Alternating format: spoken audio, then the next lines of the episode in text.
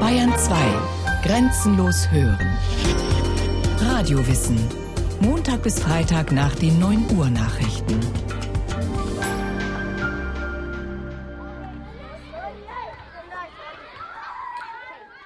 Es ist der letzte Schultag vor den Ferien an einer Grundschule in Kapstadt. Auf dem Schulhof wuselt alles durcheinander.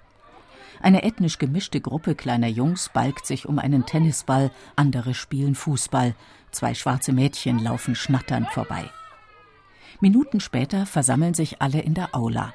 Die Musiklehrerin tritt ans Klavier, um die Nationalhymne anzustimmen. Stolz sollen sie singen, die Kinder.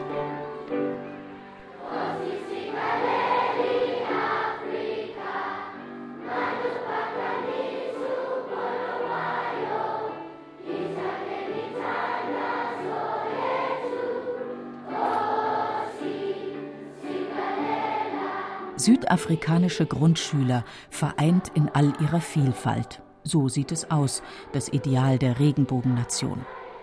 Ähnlich das Bild auf den Straßen der Kapstädter Innenstadt.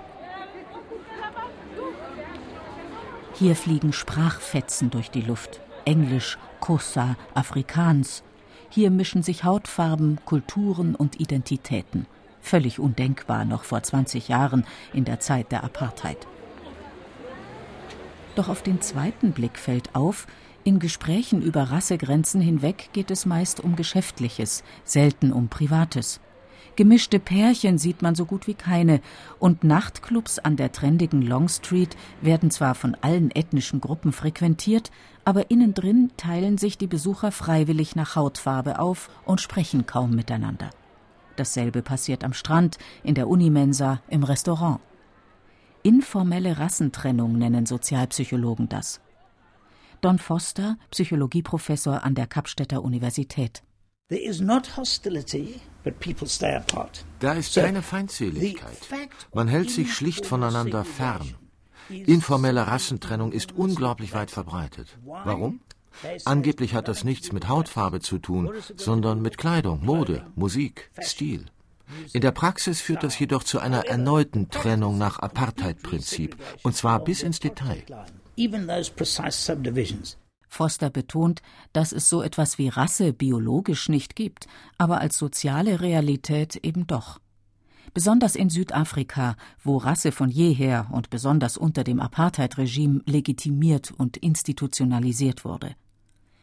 Die willkürlich eingeführte Apartheid-Klassifikation trennt Südafrikaner in Schwarze, Weiße, Farbige und Inder. Die überwiegende Mehrheit der Südafrikaner ist demnach schwarz, rund 80 Prozent. Mit Ausnahme der Westkap-Provinz und Kapstadts. Hier bilden Farbige mit 55 Prozent die größte Gruppe, gefolgt von Schwarzen und Weißen. Die politische Dynamik ist eine andere, und Themen wie Rassismus, Integration, Versöhnung sind emotionsgeladener als anderswo. Denn Vorurteile gibt es in allen ethnischen Gruppen.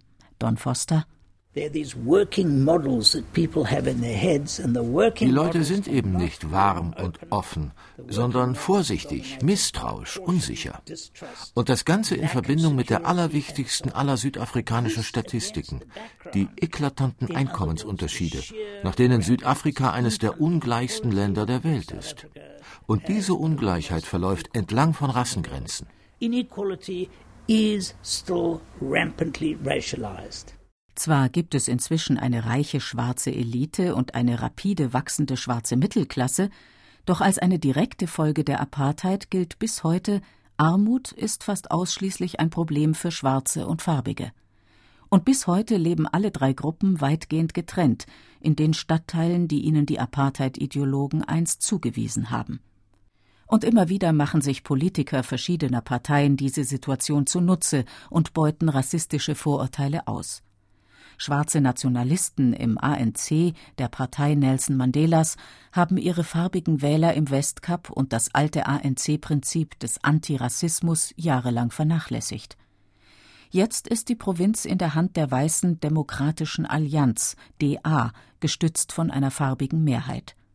Und diese Mehrheit gilt es zu erhalten, deren Ängste gilt es zu schüren. Lokalwahlen stehen an. Auf Wahlplakaten warnt die DA nun vor einem ANC, der nicht braun sei, der die Zukunft der Farbigen gefährde. Von ethnischen Säuberungen gar ist die Rede. Dabei ist allen klar, Politiker, die Rasse als Waffe missbrauchen, untergraben nicht nur Mandelas Erbe, sondern auch die Vision vom Regenbogen.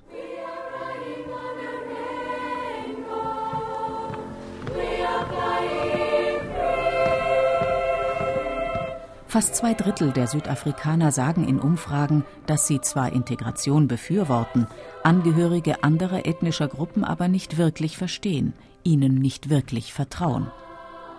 Für George Banjois, einen Fischer von der Westküste, der jahrelang in einer Wellblechhütte lebte, liegt die Sache anders. Versöhnung sollte ja eigentlich darauf hinauslaufen, dass wir gerecht teilen. Aber das ist nie passiert. Ich denke, die Weißen sind immer noch nicht bereit dazu, mit Schwarzen auf einer Stufe zu stehen. Sie waren in der Vergangenheit höher gestellt. Und jetzt weiß ich nicht, ob wir irgendwie auf ihr Level klettern müssen oder ob sie nicht ein bisschen herunterkommen sollten, damit wir uns in der Mitte treffen können. Sicher, die Wahrheitskommission, die unter Desmond Tutu in den 90er Jahren Apartheidverbrechen ans Licht brachte, habe den weißen Südafrikanern den Spiegel vorgehalten. Doch was schwarze Südafrikaner für den Anfang eines Versöhnungsprozesses gehalten haben, sahen viele Weiße als das Ende und kehrten zurück in ihren gewohnten, privilegierten Alltag. Natürlich gibt es Ausnahmen, wie Astrid Berg. Sie ist Psychoanalytikerin, Professorin für Kinder- und Jugendpsychiatrie am Red Cross Kinderkrankenhaus in Kapstadt und arbeitet seit 1995 regelmäßig mit Müttern und Babys im Township Kajelica. Schauen Sie, wir müssen den Tatsachen ins Gesicht sehen. Wir, die Weißen, haben praktisch unsere Privilegien behalten. Wir haben nicht wirklich gelitten.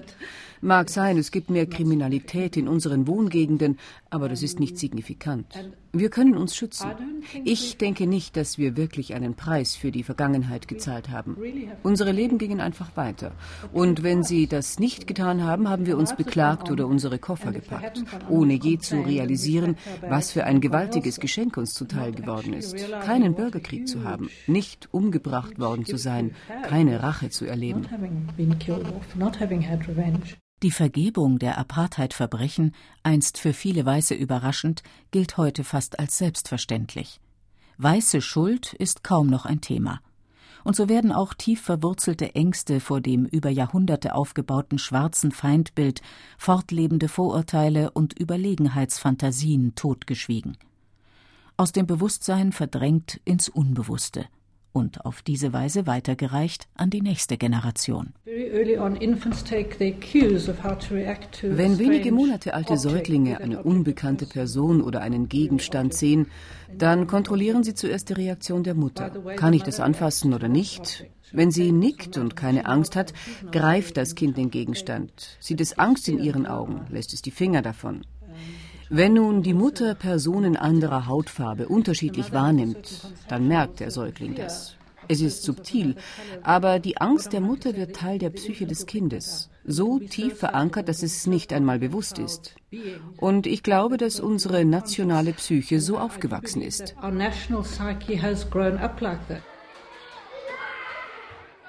Nun ruhen alle Hoffnungen auf der nachwachsenden Generation und den Schulen. Immerhin, in den Städten erobern schwarze Kinder langsam die ehemals weißen Eliteschulen, und staatliche Schulen mit einem ethnisch gemischten Einzugsgebiet werden zu örtlichen Schmelztiegeln.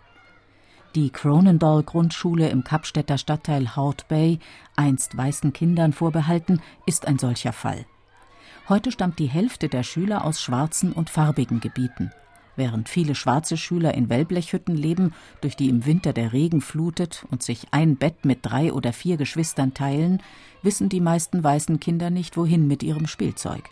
Es sind Welten, die im Klassenzimmer aufeinandertreffen. Was alle vereint, ist, dass sie kaum mehr über die Geschichte Südafrikas wissen, als dass es da einen Nelson Mandela gab, der die Apartheid beendet hat, sagt der farbige Schulleiter Nathan Levendahl.